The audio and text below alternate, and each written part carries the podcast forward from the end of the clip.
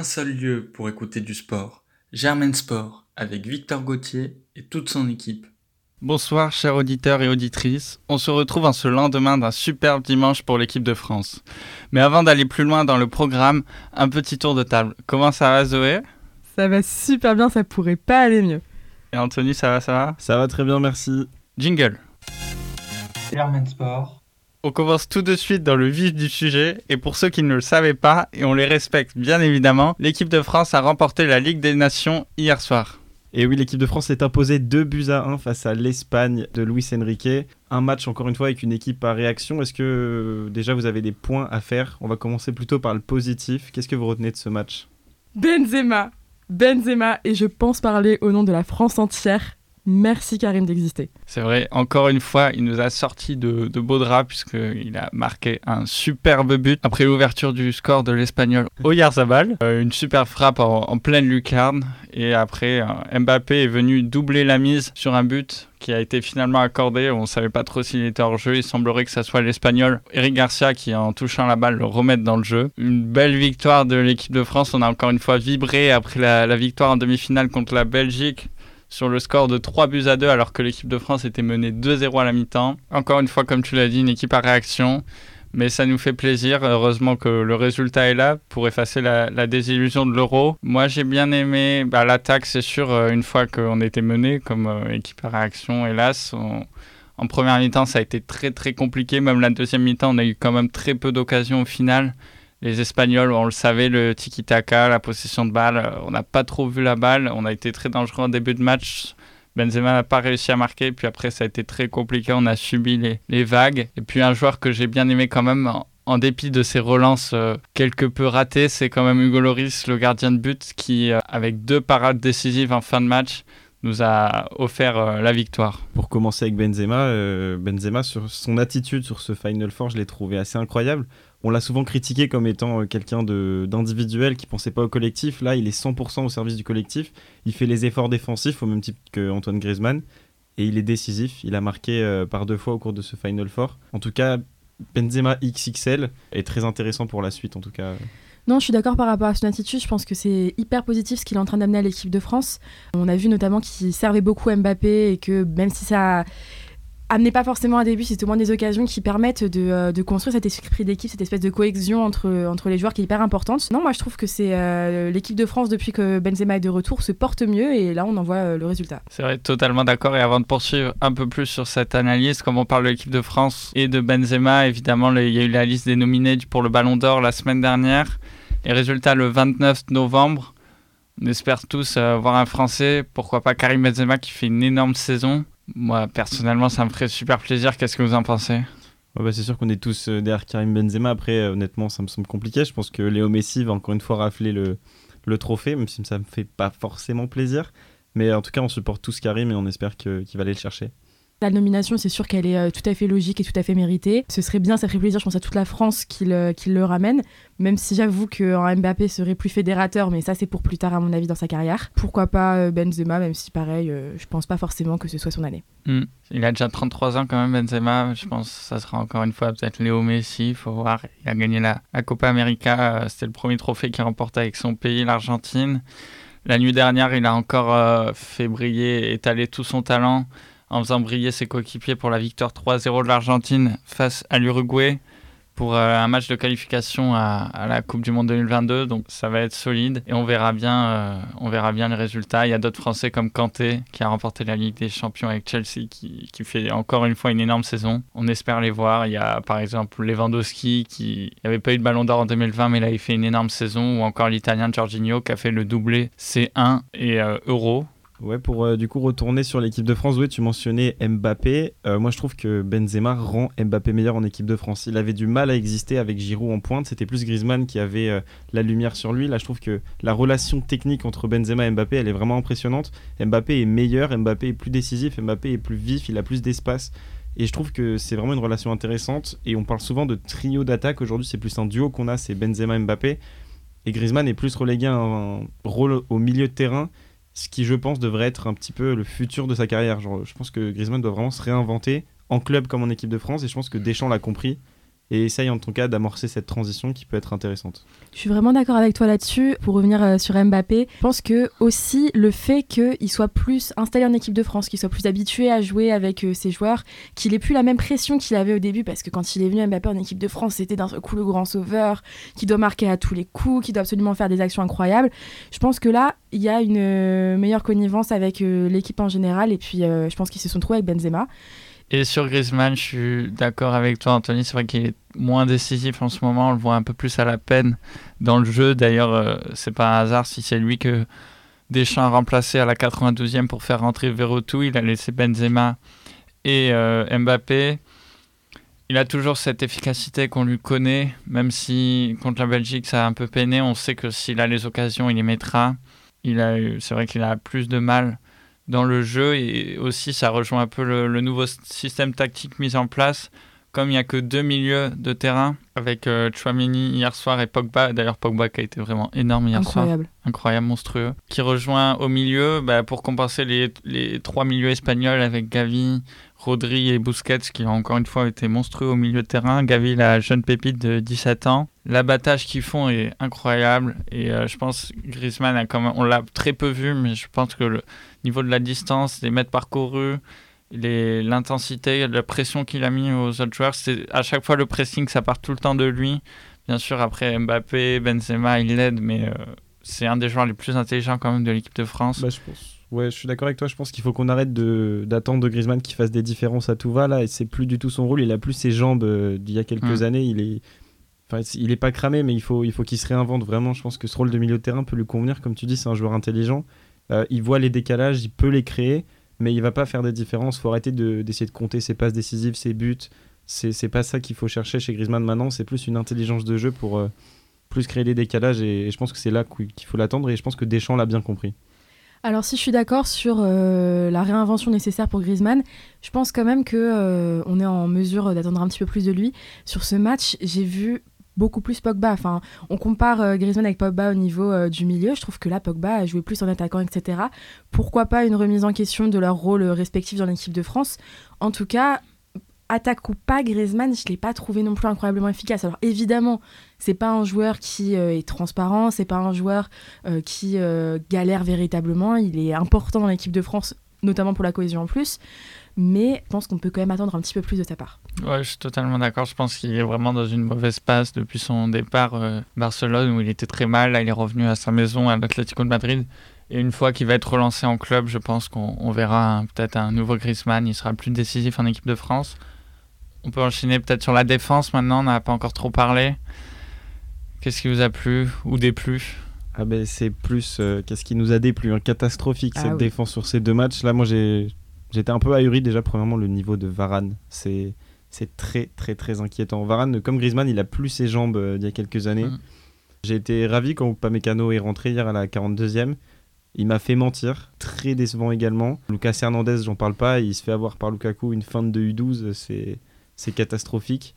Et puis la seule satisfaction, c'est Jules Koundé, le, le, joueur formé au Girondin de Bordeaux, qui a un petit peu surnagé dans cette défense à 3, mais elle n'a pas du tout été flamboyante. Et puis, petite mention spéciale pour Pavard, euh, également fautif euh, par deux fois euh, contre la Belgique.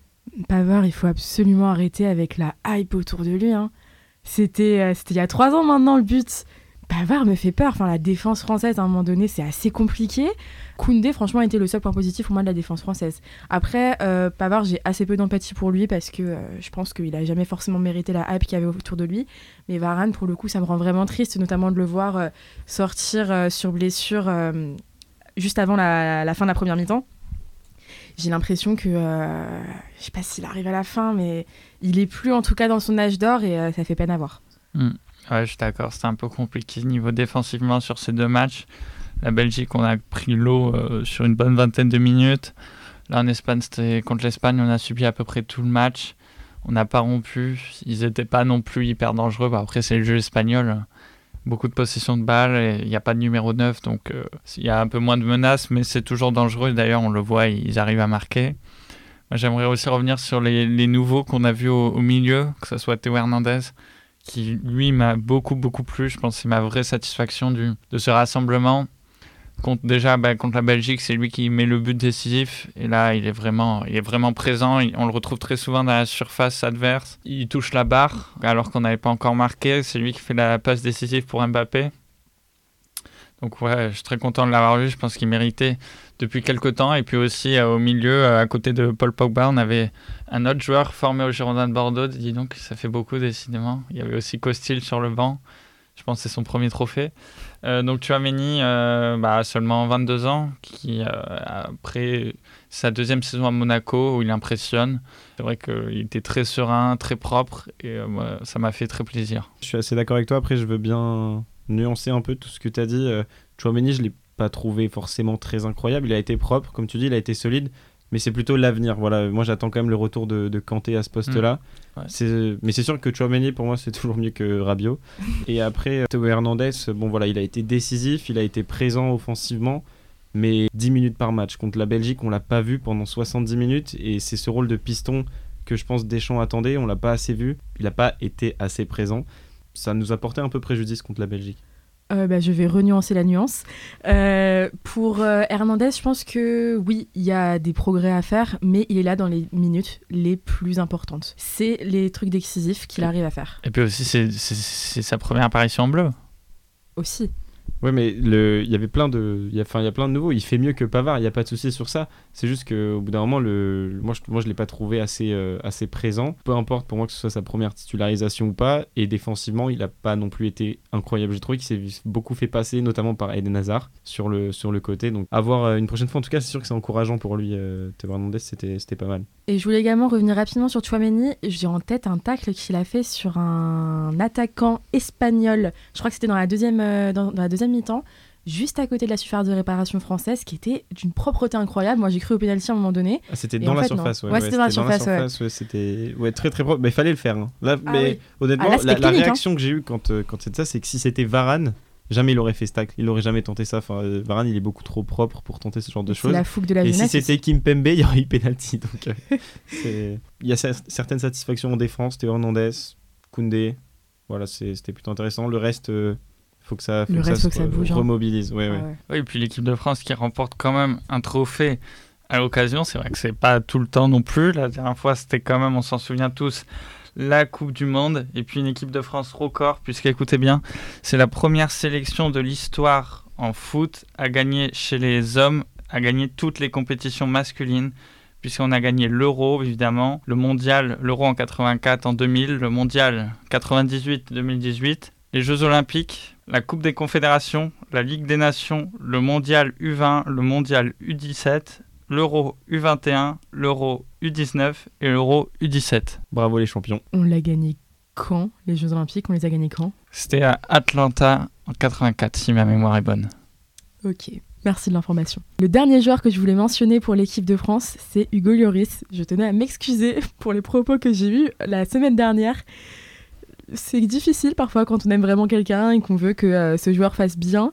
Là, j'étais impressionnée par Lloris euh, sur ce match. Après, faut quand même nuancer. C'est vrai que il est bon dans les moments qui comptent. Là, je vais pas le, vais pas le nier. Il a quand même été bon euh, sur deux arrêts qui ont été très décisifs pour la France sur ce match mais il manque de régularité pour moi. Je pense que Lloris, c'est quelqu'un qui, quand il est dans ses moments de brillance, peut absolument faire des trucs incroyables, mais qui, de temps en temps, est pas forcément fiable. Moi, j'aimerais bien voir, euh, le voir avec le même euh, jeu, le même niveau quand il est en club que quand il est en équipe de France. Mais c'est vrai que même s'il a tendance à se réveiller en équipe de France, c'est pas forcément non plus toujours le cas. Donc euh, j'attends quand même de voir euh, des performances régulières avec euh, des matchs qui sont entièrement bien parce que là, euh, je pense qu'Anthony, tu auras des trucs à dire sur euh, un certain aspect de Hugo Lloris. Ouais, là, on critique Deschamps souvent pour la pauvreté dans le jeu. Ça part du gardien. Et Hugo Lloris, hier soir, dans ses relances, c'était tribune sur tribune. Il allait chercher les supporters. Je sais pas s'il faisait sa famille ou quoi, mais en tout cas, c'était c'était très compliqué. Il y a eu trois morts dans le stade, je Ouais, crois. attends, non, mais c'était catastrophique. Donc, euh, ouais, petite mention à Lloris quand même qui a été décisif, il faut le souligner. Euh, c'est important quand même. Et moi, je voulais revenir sur un dernier point pour l'équipe de France. On peut débattre de l'importance qu'on accorde à la Ligue des Nations, mais en tout cas, euh, c'était les derniers matchs de très haut niveau que la France va jouer avant la Coupe du Monde. hein. parce que là, on va enchaîner euh, Kazakhstan, Bosnie, Ukraine, Finlande. Voilà, les Bleus vont se promener, peu importe le résultat, je pense que ça compte pas vraiment. Au Qatar, on va y aller. Si on gagne le prochain match, je crois qu'on se qualifie. Ouais, c'est euh, ça. euh, comme la Finlande a perdu contre l'Ukraine, On n'est plus qu'à une victoire de la, qualification pour la Coupe du Monde. Donc le prochain match France-Kazakhstan le 13 novembre au Stade de France. Et moi aussi, je voulais revenir quand même sur... Euh, bah, c'est quand même une victoire, un trophée de plus. Et c'est aussi pour moi une victoire de Deschamps qu'il a été beaucoup critiqué. Je pense que dans le jeu, euh, les critiques euh, ne s'évanouissent pas parce que c'était pas terrible encore, une équipe à réaction. Mais euh, on pouvait s'attendre à pire quand on voit les résultats qu'on avait eus contre l'Ukraine, contre la Bosnie. C'était vraiment. On galérait en qualification. Là, je pense que les critiques auraient pu dire qu'on se ferait sortir dès les demi-finales par la Belgique avec son attaque Hazard, De Bruyne, Lukaku. On a résisté. Même contre l'Espagne, on a, c'est vrai qu'on n'a pas dominé du tout. On aurait pu perdre. On a finalement gagné. Donc, euh, je pense qu'il faut quand même lui tirer un chapeau. À coup sûr, il sera là encore sur la Coupe du Monde, à la Coupe du Monde au Qatar en 2022. Et puis, euh, bah, on espère que ça ira mieux. Et puis, euh, pour défendre notre titre de la meilleure des façons et éviter la malédiction des champions du monde en titre qui ne passent pas les poules c'est sûr qu'il sera là, Deschamps, euh, pour, pour la Coupe du Monde. Après, je, suis, suis vraiment pas d'accord avec toi sur ça. Je pense que. Euh, j'ai pas dit que ça jouait bien, au contraire. Ah, non, non, non. Moi, je suis d'accord que. Personne peut dire ça. Hein. À regarder, euh, un massacre. Hein, je vais peut-être être un peu extrême dans mes propos, mais pour moi, là, la victoire en Ligue des Nations, Deschamps, il a rien à voir avec ça. Hein. Honnêtement, une équipe à réaction. Moi, je vois Pogba qui crie sur Pavard. Ça a été un de mes moments préférés du match. Il, réveille les il troupes. Il a eu raison. Pogba, il s'est présenté en leader. Et Deschamps, à ce moment-là, il lui a demandé de se calmer, alors que l'équipe, elle avait besoin de cette réaction, de se réveiller. Contre la Belgique, c'était pareil, c'est après avoir pris deux buts qu'on se réveille. Euh, à la mi-temps, c'est pas Deschamps qui a parlé, c'est Pogba, les joueurs l'ont dit. Faut, faut que Monsieur Deschamps, moi je trouve qu'il faut qu'il accélère, qu'il hargne un peu plus ses troupes, parce que c'est les joueurs qui ont tendance à le faire à sa place. Et j'ai l'impression qu'il a un peu peur euh, des embrouilles sur le terrain entre les joueurs. comme on a vu à l'Euro, oui, mauvaise ambiance dans le groupe, tout ça, alors que c'est peut-être ça qui, qui donne de l'élan à cette équipe finalement que les joueurs se motivent entre eux et parfois il faut se dire les choses. Pavard il était catastrophique, Pogba il lui a dit voilà. Je trouve que c'est une bonne chose. Ah bah sur euh, l'ambiance de l'équipe on est tout à fait d'accord dessus. De toute façon j'en parle tout le temps. Pour moi l'important dans une équipe il y a aussi à l'intérieur euh, la cohérence, le fait que les joueurs s'entendent bien etc. Je pense que ça se voit quand l'équipe de France euh, va pas bien alors qu'on voit en 2018 où ils s'entendaient tous très très bien. Après Deschamps je pense quand même qu'il a le mérite de nous avoir amené des trophées dont on avait besoin. et puis là, la Ligue des Nations, ça fait quand même plaisir peu importe euh, l'importance du trophée, il est là et c'est euh, tout ce qui compte. Par contre, c'est vrai que euh, je pense pas qu'il durera très très longtemps après la Coupe du Monde. Je pense que ce sera sa compétition d'adieu. Oui, je suis d'accord, ça reste un trophée. Puis même, c'est pas l'euro. C'est quand même une compétition qui réunit toutes les nations européennes. Donc ça prouve quand même qu'on reste, ça on n'en doutait pas, mais parmi les meilleures nations, évidemment, vu des individualités françaises. Et puis, il n'y a plus qu'à attendre la Coupe du Monde. Et l'autre programme de, ce dimanche en foot, c'était le match pour la troisième place entre l'Italie, défaite par l'Espagne, et la Belgique, défaite par la France. C'est finalement les champions d'Europe en titre qui se sont imposés par des buts de Barella et Berardi. Et c'est deux Ketelaar qui avaient euh, réduit le score pour la Belgique. C'était un beau match avec des équipes remaniées. Les sélectionneurs avaient aligné euh, la majorité des joueurs sur le terrain, c'était des remplaçants. Ça a été intéressant de, voir ça, mais euh, le match aurait clairement pu aller dans, un sens comme dans l'autre. Les Belges ont tapé le montant plusieurs fois, les Italiens aussi. Donc euh, en tout cas un beau match assez ouvert, prometteur pour les deux équipes en tout cas après leur défaite euh, en demi-finale. Voilà, c'est la fin de cette Ligue des Nations donc qui se termine la meilleure des façons pour l'équipe de France qui remporte sa première édition de la Ligue des Nations, compétition c'est dont c'était la, deuxième année après la victoire initiale du Portugal. Donc on verra l'année prochaine ce que ça va donner. On enchaîne maintenant avec la Formule 1 puisque se tenait ce week-end le Grand Prix de Turquie un Grand Prix assez décevant. On s'attendait quand même à mieux, euh, vu le Grand Prix qu'on a eu l'année dernière. Surtout qu'on avait de la pluie aussi. Enfin, moi, je suis allée dans ce Grand Prix en me disant, euh, ça va être bien. En fait, pas du tout. C'est-à-dire qu'il y avait euh, trop de pluie pour que les pilotes puissent passer des slicks, mais il n'y en avait pas assez pour qu'ils puissent changer d'intermédiaire. Les intermédiaires, c'est des pneus qui vont se dégrader très vite. Les, euh, les, sillons qui sont sur les pneus vont disparaître. Au final, ils deviennent quasiment des slicks. Donc, ils peuvent continuer dessus. On a vu Ocon qui a brisé un record qui tenait depuis 24 ans du plus grand nombre de tours sur un Grand Prix tenu avec euh, le même train de pneus, puisqu'ici, il a fait tout Grand Prix avec le même train de pneus. Donc c'est euh, un Grand Prix qui a été, euh, oui voilà, décevant. Pas de stratégie de pneus à cause justement de cette euh, problématique des intermédiaires. Et puis pas de, pas de passe sur la piste. C'est-à-dire qu'on a eu un très très beau moment avec Hamilton et Perez, je pense qu'on reviendra dessus, qui était vraiment superbe à voir. Et puis sinon, le, le seul petit moment intéressant qu'on a eu à la fin, c'était la stratégie d'Hamilton et Leclerc qui, euh, je rappelle, euh, ont hésité tous les deux à rentrer au puits en même temps que tous les autres pour passer un deuxième train d'intermédiaire et qui ont tous les deux choisi de rester en piste euh, pour essayer de faire tenir leurs pneus jusqu'à la fin de la course. Ils ont finalement tous les deux fini par rentrer au puits. Un peu tard pour Hamilton qui a pris une décision qui aurait pu lui coûter un podium. Qu'est-ce qu'on en pense de cette décision? Première vue, j'aurais dit que c'était une mauvaise décision, surtout que lui voulait rester en piste. Après, quand on voit les cinq derniers tours, il me semble qu'il se fait rattraper par justement Leclerc et. Enfin, par Gasly et. c'était qui derrière? C'était Norris derrière, ouais.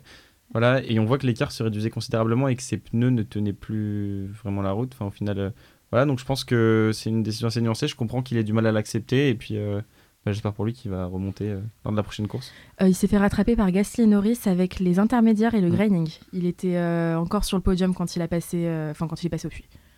Ouais, j'aimerais quand même souligner la, du coup la dixième victoire de Bottas. On ne l'a pas dit. Totalement. Qui, remporte cette course. Le pilote Mercedes dont on sait qu'il va quitter l'écurie à la fin de la saison. Donc le Finlandais remporte ici sa dixième victoire. Peut-être pas la dernière. Il reste encore quelques courses ça sera quand même plus compliqué chez Alfa Romeo, même si on l'espère qu'avec les nouvelles réglementations, pourquoi pas une Alfa Romeo gagnée, mais euh, j'y crois. Ça va être compliqué quand même. J'y crois pas trop, effectivement. Donc Valtteri Bottas premier devant le, duo Red Bull, emmené par Max Verstappen, qui reprend la tête du championnat pour quelques points. 6. 6 toujours très serré comme d'habitude. C'est une super saison et devant son coéquipier qu'on n'avait pas trop vu sur le podium encore cette saison, Sergio Pérez qui confirme, euh, il a été confirmé chez Red Bull pour l'année prochaine. On espère que ça va lui donner un peu plus de confiance. Il a bien réussi à, à maintenir Hamilton derrière lui en piste. C'est ce qu'on lui demande. Après, quand même, euh, Pérez a pris son troisième podium de la saison. Alors, certes, il y avait une victoire, mais il a quand même été bien aidé par. Euh, c'était à Bakou, par Verstappen. Euh, bon, alors, c'est pas la faute de Verstappen, le pauvre, son pneu a pété, mais par Hamilton qui tire tout droit. Et puis, troisième podium, c'est quand même un de moins que Norris et il vient d'égaler le nombre de podiums de Sainz. Donc, même s'il fonctionne mieux qu'Albon, je pense que c'est toujours pas ça au niveau du second siège Red Bull. Bon, c'est un débat pour une autre fois, mais Pérez, qui est là où on l'attend, hein, c'est pas particulièrement impressionnant non plus. Je suis complètement d'accord, mais c'est assez rare pour une fois pour être souligné. J'espère que après il joue aussi le constructeur, hein, donc euh, c'est important. Je pense qu'ils mettent à peu près autant de points que Mercedes, ils doivent être toujours derrière. Mais euh, ça leur permet de, au moins de confirmer. Hamilton que cinquième, il perd des points au championnat. Après, on peut également euh, saluer la belle performance du Français Pierre Gasly, qui était parti cinquième. Il se loupe un peu au départ, malheureusement. Parti quatrième. Quatrième. Ouais, en deuxième ligne. Il est parti quatrième, effectivement. Derrière, euh, le monégasque Charles Leclerc, troisième. Avec la... Il a fini cinquième des qualifications avec la pénalité d'Hamilton. Oui, c'est ça. Il est parti quatrième. Et donc, il se loupe un peu au départ. Il percute, euh, il envoie Sainz, euh, il envoie Alonso en spin. Il prend une pénalité, après il remonte bien, il fait sixième, c'est une de ses courses les plus solides de la saison. Charles Leclerc aussi, qui a, je sais pas s'il a espéré la victoire un temps, mais qui s'était retrouvé premier puisqu'il s'était pas encore arrêté. Mais finalement, il s'est arrêté aussi, il échoue au pied du podium. Bah, en tout cas, son ingénieur, avec euh, son commentaire radio, euh, l'espérait bien la, victoire. Hein. Euh, mm. Leclerc lui a demandé où est-ce que je peux finir avec ce rythme. Il lui a dit bah, si tu continues à garder Bottas derrière, tu peux gagner. Ok, d'accord. Ouais, après Mercedes, la Mercedes était beaucoup plus rapide de toute façon. Sainz aussi, qui était très très bon sur ce Grand Sainz, pilote du jour, qui a fini 8 Et j'aimerais revenir sur Ricardo. Ricardo, ça va pas mieux. Hein. Ricardo, c'est très très compliqué. C'est-à-dire qu'il s'est très mal qualifié. Il s'est fait sortir de la Q1, la Q1 par Mick Schumacher dans une As, une McLaren avec laquelle il a gagné il y a deux grands prix de ça, qui se fait sortir dans la première partie des qualifs par une As. C'est lunaire. Et ensuite, il prend donc une pénalité moteur, puisque de toute façon, il va en prendre une. Et puis, comme Sainz, son concurrent direct de chez Ferrari, en a pris une aussi. Ils se sont dit, bah voilà, il va partir euh, de la fin de la grille et puis à faire une remontée. Pas du tout. Il a été euh, bloqué à la 16e place derrière Russell dans une Williams. Euh, moi, à la base, j'aime énormément Ricardo. Je suis très très fan de McLaren en plus. Euh, mais là, je n'arrive pas à expliquer ça. C'est-à-dire que. C'est une gueule de bois. Ah, ouais. Après sa victoire en, Grand Prix. Mais, mais, mais, même pas, parce qu'en en, Russie, il a fait un très très bon, un très, très bon B4 en Russie. Mm.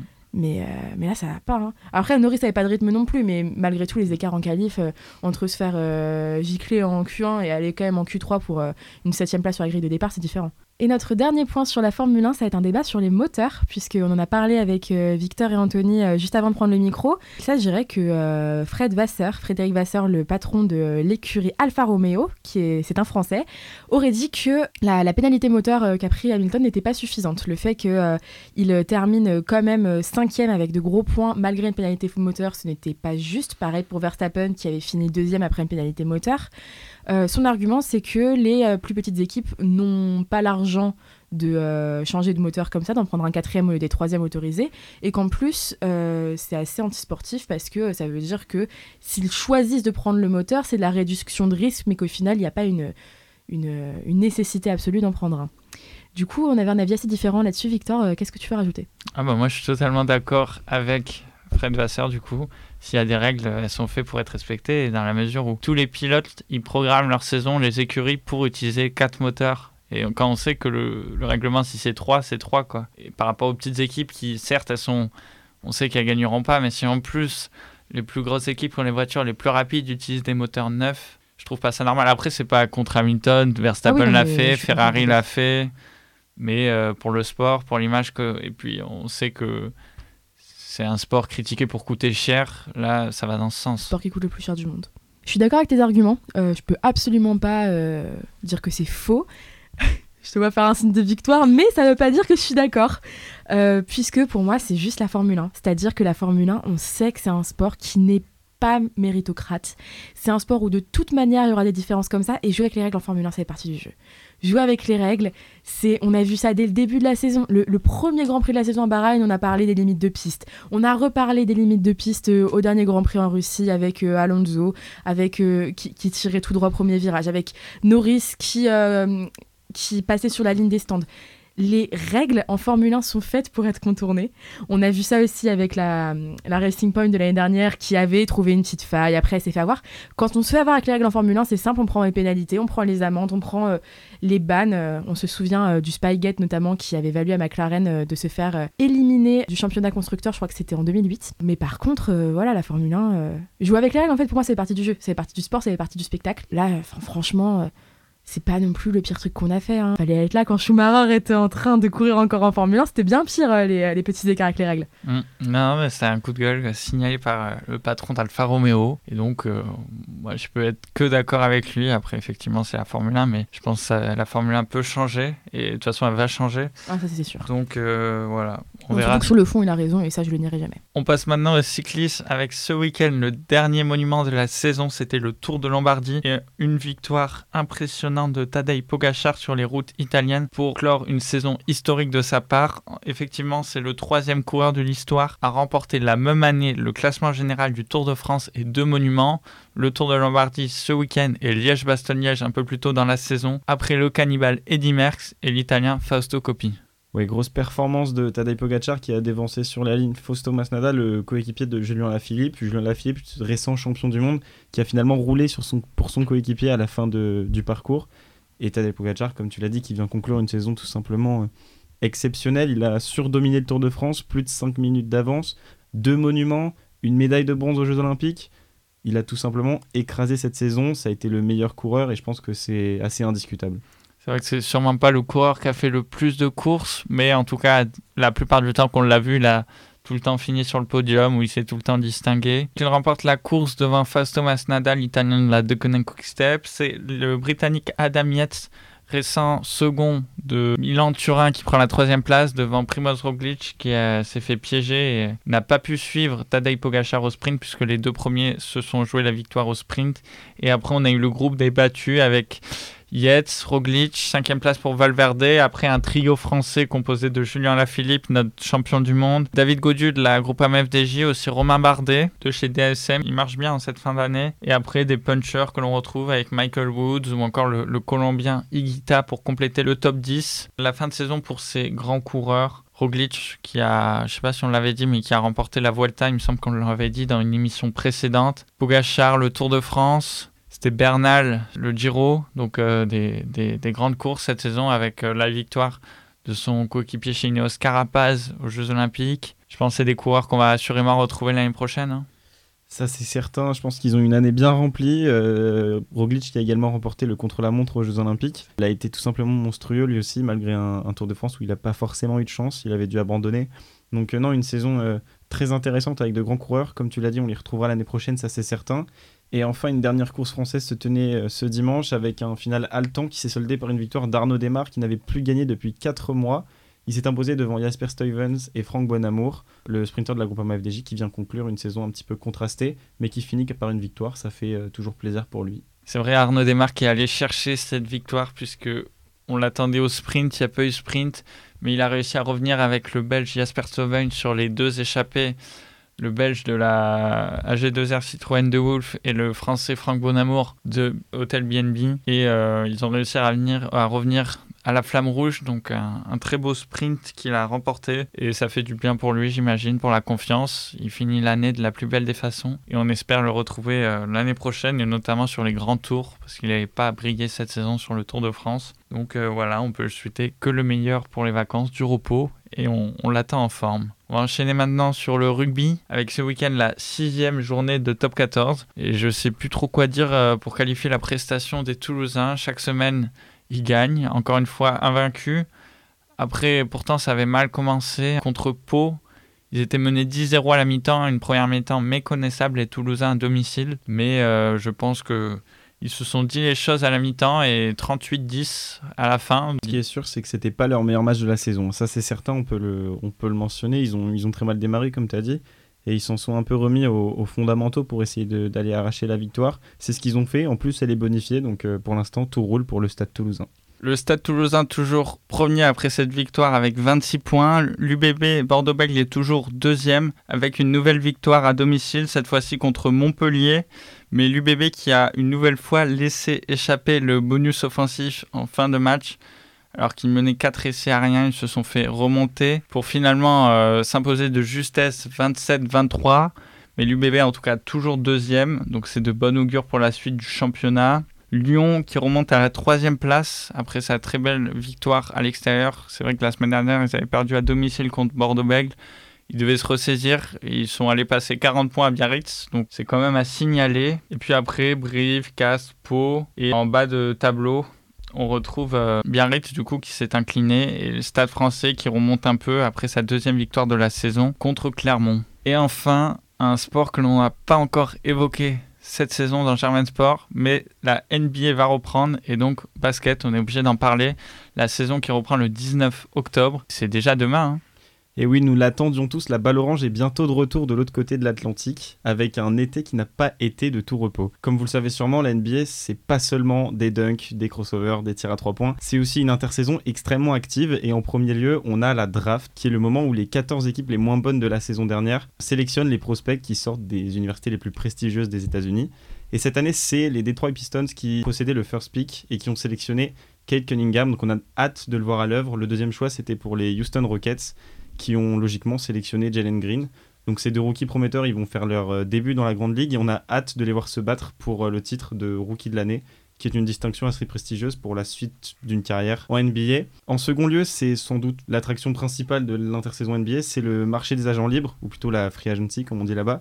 Et cette année, elle a tenu toutes ses promesses, avec notamment le trade de l'été, qui- concerne les Los Angeles Lakers avec euh, les Washington Wizards. Donc la franchise de la capitale a envoyé le MVP 2017 euh, à Los Angeles en l'échange notamment de Cal Kuzma et Montrezarel, qui ont pris eux la direction de la capitale. Euh, D'autres trades notables, l'envoi de Demar DeRozan aux Chicago Bulls, qui ont également récupéré Lonzo Ball. Ils pourront donc compter sur un Big Four excitant avec Zach Lavine, Nikola Vucevic, Demar DeRozan et Lonzo Ball, plutôt sexy pour un 5 majeur. Du côté des signatures, on peut noter celle de Kyle Lowry au Miami Heat, l'ancien joueur des Raptors et sans doute le meilleur joueur all-time de la franchise, quitte donc le Canada pour rejoindre la chaleur de Miami. Kemba Walker ainsi que notre Evan Fournier national prennent la direction de New York chez les Knicks. Alors Ford est de retour à Boston, Drummond prend la direction de Philadelphie. Et en parlant de Philadelphie, on peut mentionner le cas de Ben Simmons qui depuis plusieurs mois est dans les rumeurs de transfert, lui qui a demandé à quitter la franchise, la franchise qui décide même de ne plus le payer. Il y a un fiasco, il y a des rumeurs, va-t-il rester, va-t-il partir? Indiana, Portland, Sacramento, vous en serez informés ici sur Jamen Sport. D'autres effectifs misent euh, cependant sur la continuité, comme les Bucks de Yanis Antetokounmpo, récent champion en titre, les Hawks de Trae Young, les Suns de Devin Booker et Chris Paul, ou encore le Utah Jazz de Rudy Gobert. Et avant de passer au pronostic de l'équipe de Germain Sport, il est essentiel d'évoquer l'un des gros enjeux de cette saison, c'est la vaccination contre la Covid-19. Euh, beaucoup de joueurs en NBA ont décidé de ne pas se faire vacciner, dont notamment Kyrie Irving, connu déjà pour son passif assez tumultueux. La Terre est plate, théorie du complot, tout ça. Et c'est une star pour autant de, de la NBA. Il fait partie du Big Three des Brooklyn Nets avec Kevin Durant et James Harden. Ils ont déjà annoncé qu'ils ne pourraient pas jouer les matchs à domicile. Il ne pourra pas en jouer certains à l'extérieur. Que vont faire les Nets? Vont-ils le trader? En tout cas, c'est une question qui va être cruciale pour leur compétitivité cette saison. Donc on a hâte de, voir ce qui va se passer. Il y a d'autres joueurs comme Andrew Wiggins qui, eux non plus, ne voulaient pas se faire vacciner, qui ont finalement été forcés de le faire. On va voir comment ça se passe. En tout cas, c'est un feuilleton assez intéressant. Pour terminer, du coup, un petit pronostic pour la saison à venir. Je vais vous demander votre champion pour 2022. et votre MVP qui est tout simplement le meilleur joueur de la saison régulière. Je vais commencer. Pour moi, les champions NBA 2022 seront les Los Angeles Lakers du GOAT LeBron James. Et le MVP sera le meilleur joueur de la planète actuellement, alias Kevin Durant. Alors moi, euh, sans trop trahir euh, toutes mes préférences NBA, mes connaissances qui sont très limitées, mon équipe préférée c'est les Bucks, donc euh, une superbe année 2021 puisqu'ils ont été sacrés avec un énorme Yanis Antetokounmpo Kumpo. J'ai réussi à prononcer son nom, ce qui n'est pas simple. Donc j'espère les voir poursuivre dans cette voie. Je sais pas si c'est mon prono, mais en tout cas c'est le coup de cœur, c'est les Bucks. Donc euh, c'est crédible. C'est pas impossible et euh, on espère. Euh, ça fait deux, deux, saisons régulières qui sont exceptionnelles. Là, ils ont réussi à confirmer sur les phases finales. Donc je pense qu'ils ont toutes leurs chances et je, je vais les soutenir cette saison si les connaissances de Victor sont limitées en NBA, les miennes sont proches du néant. Mais par contre, je suis. Euh, donc là, très sincèrement, je viens d'apprendre le plus que j'ai jamais appris de ma vie en NBA. Mais merci beaucoup, Anthony, pour ce recap, parce que ça m'a vraiment bien servi. Non, moi, je vais juste réagir sur euh, le côté vaccin. Je trouve ça absolument dingue. Je vois pas, en fait, comment est-ce qu'une équipe pourrait penser que c'est jouable d'avoir des. Euh, enfin, jouable, viable surtout d'avoir des joueurs comme ça qui ne pourront pas jouer en fait même ne serait-ce que financièrement hein, peu importe à quel point c'est des stars les équipes disent quoi enfin ont quoi comme argument? Bah alors, euh, pour reprendre un peu le personnage, Kyrie Irving, c'est un joueur qui est payé euh, plus de 30 millions à l'année. Donc c'est un salaire extrêmement conséquent pour une équipe NBA. Je crois ah que c'est à peu près 40% du cap d'une équipe. Ce qui est fou, c'est que l'année dernière, ce joueur euh, ne venait pas au match certaines fois pour des raisons qu'il ne précisait même pas au coach. On, se croirait vraiment dans un feuilleton absolument incroyable il croit que. Il, sèche les cours, quoi. Ah, il sèche les cours totalement. Il vient pas au travail, euh, arrêt maladie, tout ce que vous voulez. Merci, il, croyait il y, a, encore peu de temps que la Terre était plate. Pour lui, les théories du complot, elles sont partout. Ce joueur, c'est absolument un, fiasco et pourtant, quel ah, joueur C'est dangereux, en fait. Hein. Ça donne pas une bonne image de la NBA, en tout cas. Et en plus, c'est le président de l'association des joueurs NBA. Donc, euh, pour vous dire un peu le, la situation, c'est assez compliqué, mais euh, en tout cas, on, souhaite le meilleur au Brooklyn Nets avec, avec ce cas et ce dossier Kyrie Irving. Moi, je suis surpris quand même. Je pensais que tu allais nous dire euh, les Celtics. Euh, je peux lire ça sur ton t-shirt Exactement. Bah, les Celtics, euh, je, me trahis. C'est mon équipe favorite. Cette saison, ça va pas être. Enfin, je l'espère. J'espère qu'ils seront dans la lutte pour le titre. En tout cas, c'est pas forcément ce qui est annoncé par les bookmakers ou encore les spécialistes NBA. Donc, donc, on va voir. Mais en tout cas, toujours derrière la bande de Jason Tatum. En tout cas, j'espère pouvoir vous dire euh, d'ici quelques émissions euh, quelle équipe je verrai bien avec le titre parce que euh, ça m'a donné envie de m'y mettre. Donc on verra bien. Voilà, je pense que c'était le, dernier mot de cette émission. On a fait le tour. Encore une fois, une émission exceptionnelle avec la victoire de l'équipe de France, je pense. C'est ce sur quoi on va insister. On a tous vibré. Je vous dis à la semaine prochaine. Bonne semaine, bon galop, bon courage et on se retrouve au plus vite. Bon courage à tous, bonne semaine. Faites que les galops passent vite. Bisous. Sport